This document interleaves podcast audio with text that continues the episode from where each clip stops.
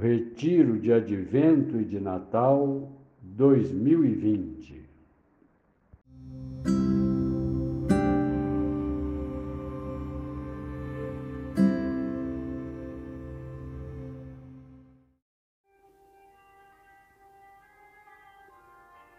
Dia 7, segunda-feira da segunda semana do Advento.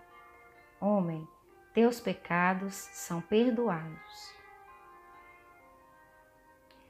Para hoje, se você acompanha o retiro pelo livro, pode relembrar os passos da oração na introdução, o tópico Como fazer a oração pessoal diária ou Como fazer uma contemplação evangélica.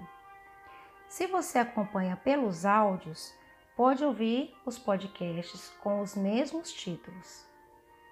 Não é uma regra, apenas se você sentir que isso vai te ajudar a rezar melhor. Graça a ser pedida. Senhor, dá-me a graça de reconhecer as montanhas e os vales que me impedem de enxergar o que queres e desejas realizar em mim. O evangelho que vamos rezar está em Lucas, capítulo 5, versículos de 17 a 26. Lucas 5, 17 a 26.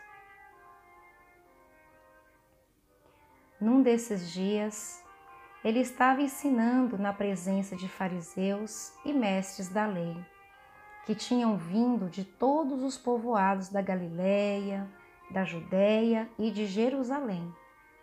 O poder do Senhor estava nele para fazer curas. Vieram alguns homens carregando um paralítico sobre uma maca eles tentavam introduzi-lo e colocá-lo diante dele.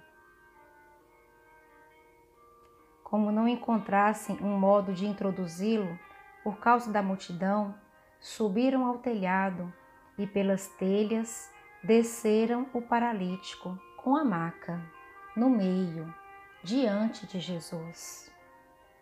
Vendo a fé que tinham, ele disse: Homem, teus pecados são perdoados. Os escribas e os fariseus começaram a pensar: quem é este que fala blasfêmias? Quem pode perdoar pecados a não ser Deus? Jesus, penetrando-lhes os pensamentos, perguntou: Que estáis pensando no vosso íntimo? O que é mais fácil dizer? teus pecados são perdoados, ou levanta-te e anda?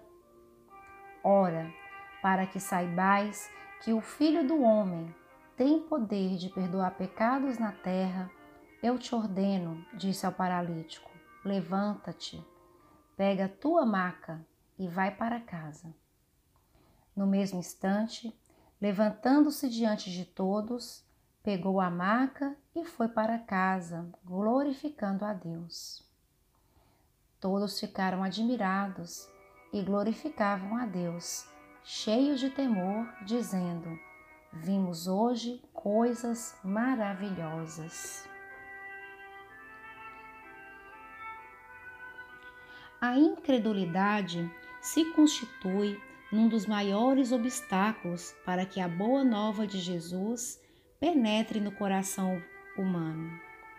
No relato lucano, essa dificuldade é apresentada em forma de preconceito, quer contra Jesus, que atribui a si o que, segundo o poder religioso estabelecido, somente Deus poderia fazer, que é perdoar pecados, quer contra o paralítico, que, como tal, era considerado impuro.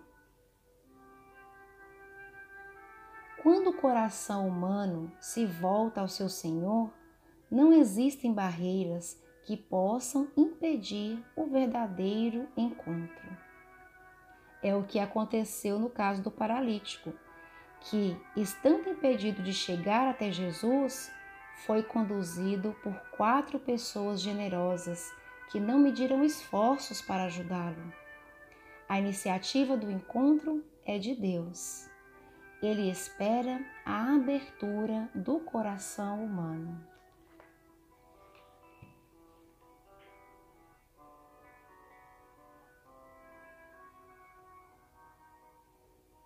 Após a sua oração, lembre-se de fazer a revisão.